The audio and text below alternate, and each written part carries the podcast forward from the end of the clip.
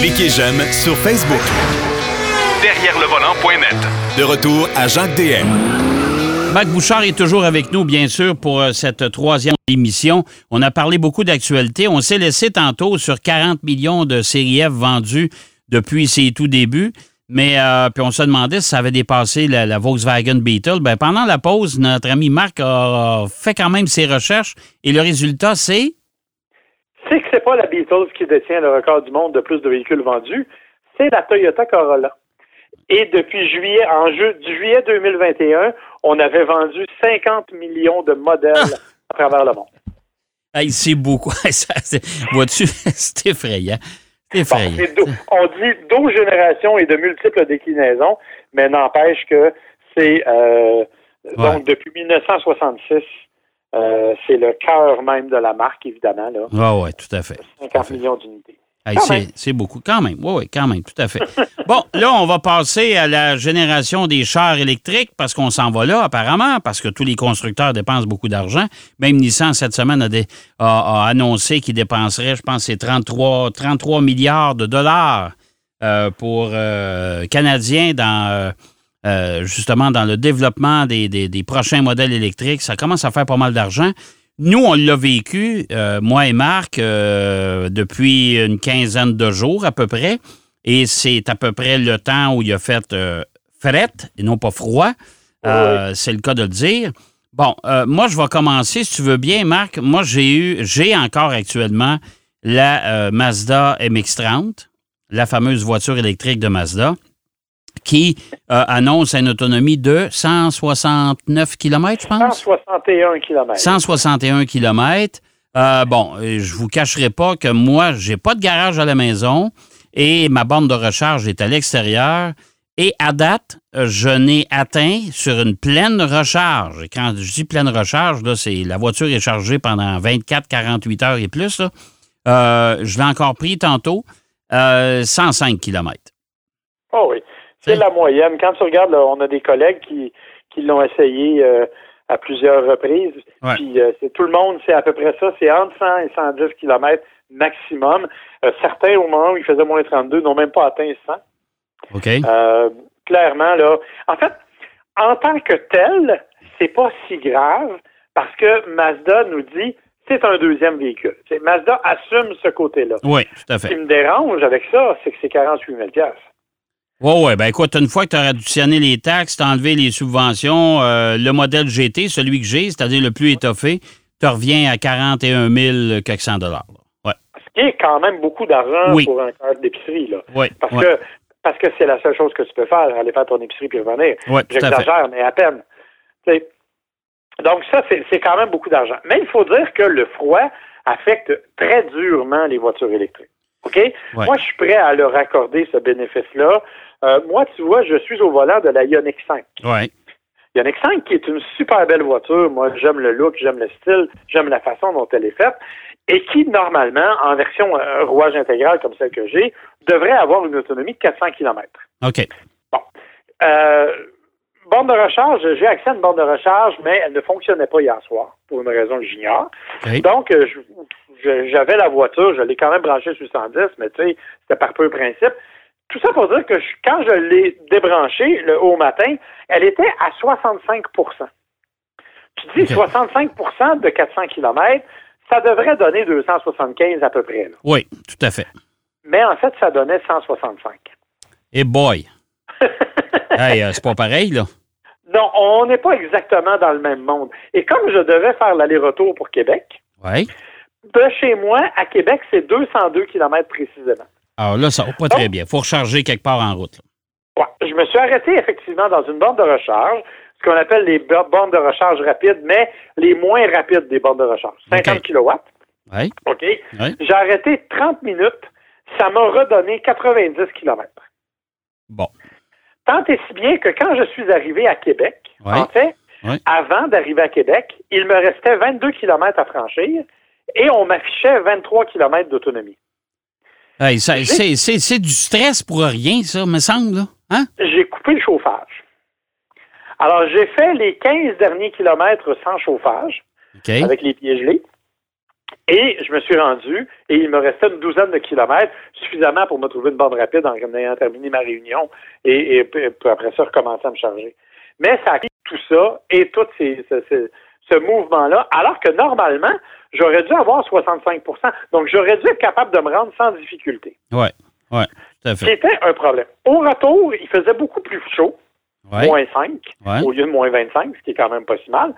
Et je me suis arrêté dans une vraie borne de recharge rapide où là, on parle d'une vitesse qui était beaucoup plus grande. Là, ça peut aller jusqu'à 350 kW. Évidemment, en haut froid, j'avais pas cette vitesse-là, mais tout ça pour dire qu'en 34 minutes, j'ai atteint 50, je suis allé chercher 50% de plus de batterie.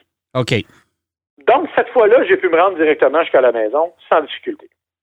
Mais là, il a fallu que tu limites quand même ta vitesse, là. Oui, ça, c'est clair. Là. Tu ne roules pas. Là, là, c'est. Ben, les voitures électriques, c'est parfait pour le respect de la loi parce que si tu roules au-delà de la vitesse permise, c'est exponentiel comme perte de, d'électricité. J'ai fait le test. À 99 km heure, en fait, jusqu'à 102 km heure en m'en venant, je faisais 24,5 kWh au 100 km. OK? Bon, Hyundai nous dit qu'on devrait faire 19, là, mais il faisait froid, fait que je faisais 24,5. Quand j'ai monté à 109 km heure, j'ai fait le test, j'étais à 29 kWh au 100 km. Ça vient changer la donne, ça, pas mal, là. Ça change considérablement, là.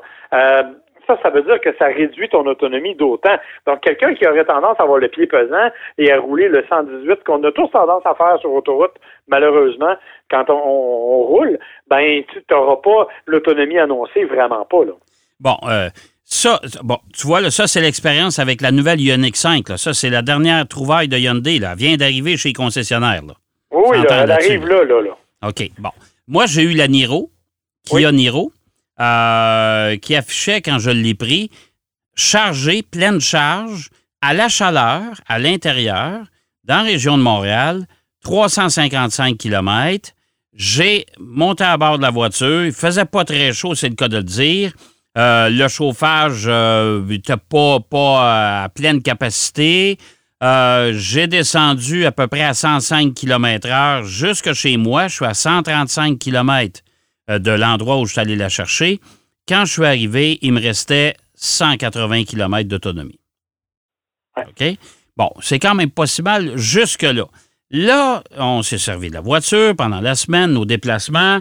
La veille de retourner la voiture, évidemment, j'ai rebranché la voiture sur ma borne de recharge extérieure. J'ai monté à bord de la voiture le lundi matin. J'avais 354 km d'autonomie. Wow! Ça fait une bonne job. Alors, je recule la voiture et là, je suis dans la rue. Je mets ça en position D pour drive. Je pars avec l'auto. Là, j'ai dit, il faudrait bien que je me mette du chauffage parce qu'il faisait pas chaud, mais pas à peu près. Je me mets du chauffage bang, 225 km d'autonomie. Ça, c'est incroyable.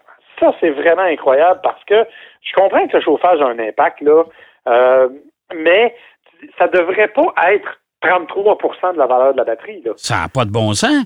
Et là, là, on s'entend dessus, Marc, là, que moi, j'ai pas. Là, j'avais le, volant chauffant, les sièges chauffants, euh, j'ai tout ça là, comme équipement dans le véhicule. Je peux pas me servir de ça, là. Et je suis arrivé à Montréal, 135 km plus loin, il m'en restait 112. Alors, je ne pouvais pas revenir de Montréal sans recharger la voiture. Pourtant, on est rendu, on est dans la catégorie des voitures entre 350 et 400 km. Là. Effectivement. Alors là, c'est pas encore adapté pour nos hivers québécois, ça, là? Non, effectivement. C'est d'ailleurs le gros problème. Euh, c'est c'est assez, euh, je dirais, assez spectaculaire même comme, comme chute. Évidemment, euh, la façon de conduire, évidemment, les conditions, évidemment, mais oui, tu as raison de dire que c'est pas adapté chez nous et il faut vraiment nous adapter nos conditions parce que euh, je veux dire n'importe quelle voiture électrique va subir ça. Évidemment, vous allez me dire voiture à essence aussi, ça consomme plus quand tu fais froid. C'est vrai, OK? C'est absolument vrai. La différence, c'est que s'il fait moins 32 ou il fait plus 32, ça va me prendre 5 minutes dans une station d'essence faire le plein. Et voilà. Mais une, une, une, recharge selon la parce que ça, c'est l'autre affaire. C'est que ça dépend de la vitesse de borne que tu as, ça dépend de la voiture que tu as. Parce que ça aussi, c'est une certaine complexité dont on parle peu, là. Mais, tu sais, je te donnais l'exemple. Moi, j'ai arrêté sur la première borne, qui est une 50 kWh. Hydro-Québec a aussi des bornes à 100 kWh et a quelques bornes à 250. Petro-Canada a des bornes à 350. Mais c'est pas toutes les voitures qui sont capables d'absorber ça. Non. non. Alors, ça devient là euh, extrêmement complexe de suivre et de comprendre. Et à partir du 1er février, en plus, là, il va y avoir des tarifications mobiles sur les, les bornes de recharge publiques. Hein? Ouais. Alors là, ça va devenir encore plus compliqué à suivre. Alors, il va falloir vraiment prendre la, le, si vous voulez une voiture électrique, et je suis pour ça, je vous le dis 100 000 à l'heure, j'ai même failli en acheter une pour mon épouse, euh, je ne suis pas contre, pas du tout, mais vous allez devoir vraiment vous asseoir et étudier. Tu sais, j'ai fait le parcours, là, comme je t'expliquais, là, de, de chez moi à Québec aller-retour. Puis j'expliquais aux gens sur Facebook ce que j'avais fait. Et les questions que j'ai eues, c'est ouais, mais es capable de me faire la conclusion? C'est quoi la différence entre le coût de ça puis le coût d'un véhicule à essence? Je suis pas capable parce que oui, c'est vrai que ça m'a coûté moins cher en électricité. Mais par contre, ça m'a pris une heure et demie d'attente à des bornes. Tu sais, Ouais, tu sais, tu peux pas, tu peux pas planifier un voyage euh, Saint-Hyacinthe, Québec, aller-retour, puis ça va te prendre trois heures de plus parce que tu roules en voiture électrique, là. Ben non, c'est ça, tu sais, euh, ce matin, là, moi, je me suis, je me suis rendu, puis, tu sais, j'aurais pu rester plus longtemps à la borne de recharge. Je suis resté 30 minutes, mais j'aurais pu rester plus longtemps, sauf que je savais que j'avais un rendez-vous à telle heure et je suis même arrivé 15 minutes en retard. Tu sais, donc, euh, c'est tout ça qui, à un moment donné, fait que c'est dans l'habitude, c'est dans la planification, c'est dans l'usage que là, il y a un problème. Effectivement, si j'avais eu une bonne, puis que la, voiture avait été à 100 en partant, je me serais probablement rendu à Québec. Peut-être pas non plus. Mais, euh, tu sais, les chances auraient été meilleures. Mais n'empêche que, tu sais, je suis pas toujours obligé avec ma voiture à essence de m'assurer qu'elle est pleine pour me rendre. Oui, mais tu sais, en même temps, écoute, Marc, là, moi, il y a des gens qui m'ont dit, bon, oui, mais Jacques, ta borne est à l'extérieur, il fait froid ça te prendrait un garage. Bon, OK. Là, ça veut dire que j'achète une voiture à, vocation urbaine à 40 000 et là, il faut que je me fasse bâtir un garage de 40 000 mais non, mais euh, arrêtez ça, là. C'est quoi, là? Faut que je rentre la voiture dans le salon éventuellement? Marche pas, là. tu sais, je veux dire, c'est des contraintes qui, qui, qui s'additionnent. Et ça, sans compter que si vous avez une voiture électrique actuelle, que vous la stationnez au bureau ou sur votre lieu de travail, qu'il n'y a pas de bande de recharge, qui reste dehors toute la journée, au froid qu'on a eu et qu'on va avoir encore, sachez que vous allez encore perdre un pourcentage d'autonomie. Il eh faut le savoir, ça, parce qu'il y a du liquide de, refroidissement là-dedans, puis ça, euh, puis du liquide qui est là pour refroidir la batterie l'été et la réchauffer l'hiver, je présume, là. Oui. Hein? Oui, mais ça, encore une fois, ça c'est une autre affaire. Ça dépend des modèles. Il y en a qui ont des pompes à chaleur pour aider. C'est le cas de la Ioniq 5. Mais c'est pas le cas de tous les modèles. Oui, mais la, euh, pompe à chaleur, elle, fonctionne comment? Elle prend son énergie quelque part, là? Oui, ben c'est ça. C'est une fois que normalement, normalement, on va chercher ça sur la batterie. Mais, puis, puis c'est une autre affaire là, que, que, les gens n'ont pas pensé, que je savais pas, je dois l'admettre, mais que j'avais pas réalisé en fait, c'est que euh, même ton démarrage, ça se peut qu'elle parte pas ta batterie quand il fait très froid, parce que ton démarrage et tu utilises la batterie 12 volts pour partir. Et non pas la grosse batterie. Ah bon? si jamais ta batterie 12 volts est à terre, faut que tu, tu survoltes ta voiture. Imagine-toi, c'est pas. Euh, en tout cas, moi, j'ai un peu de difficulté. J'ai pas vécu des bonnes expériences à date avec des véhicules électriques par temps froid. Je te dis pas que dans la balance du temps, au mois de juillet, je me, je me plaindrai pas, là. Mais j'ai toujours ce fameux stress d'aller de, faire une longue distance et d'être obligé d'arrêter comme toi d'une demi-heure, trois quarts d'heure, une heure pour recharger l'auto pour venir à bout de me rendre chez moi. Ça, ça me ça, ça me titille un peu, ça. Ben, effectivement. C'est ça qui est le, le, problème, c'est vraiment le temps, la durée du temps. La journée où la recharge va vraiment se faire euh, à une bonne vitesse, parce que théoriquement, la Ioniq 5, elle est, elle est montée sur une, une infrastructure de 800 volts. OK?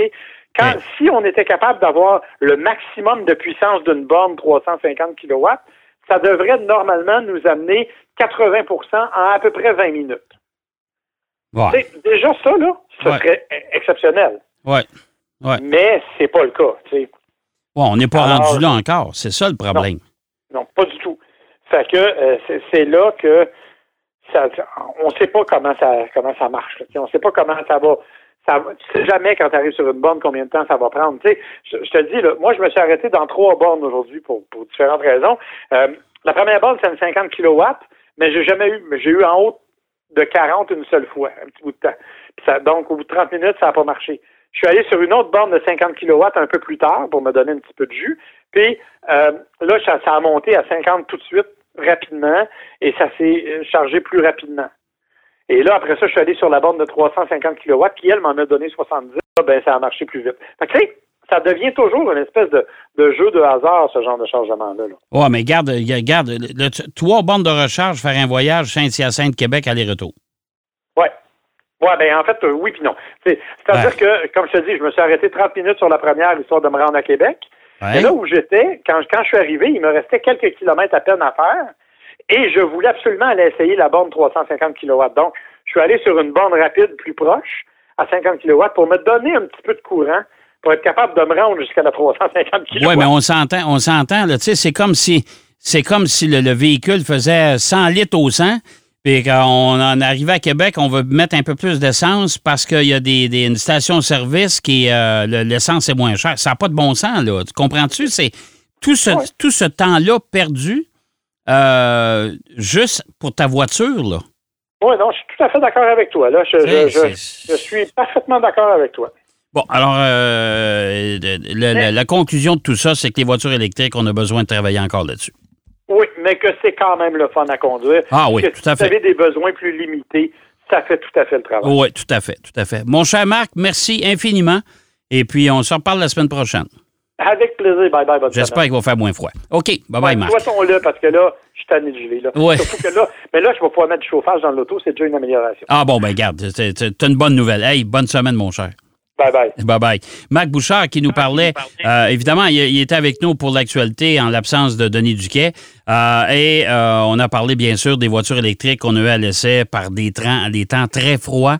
on n'a rien contre les voitures électriques. On vous le répète encore une fois, on adore ça mais euh, par des températures de moins 25, c'est moins jojo. Il faut se planifier vraiment différemment. J'espère que l'émission vous a plu.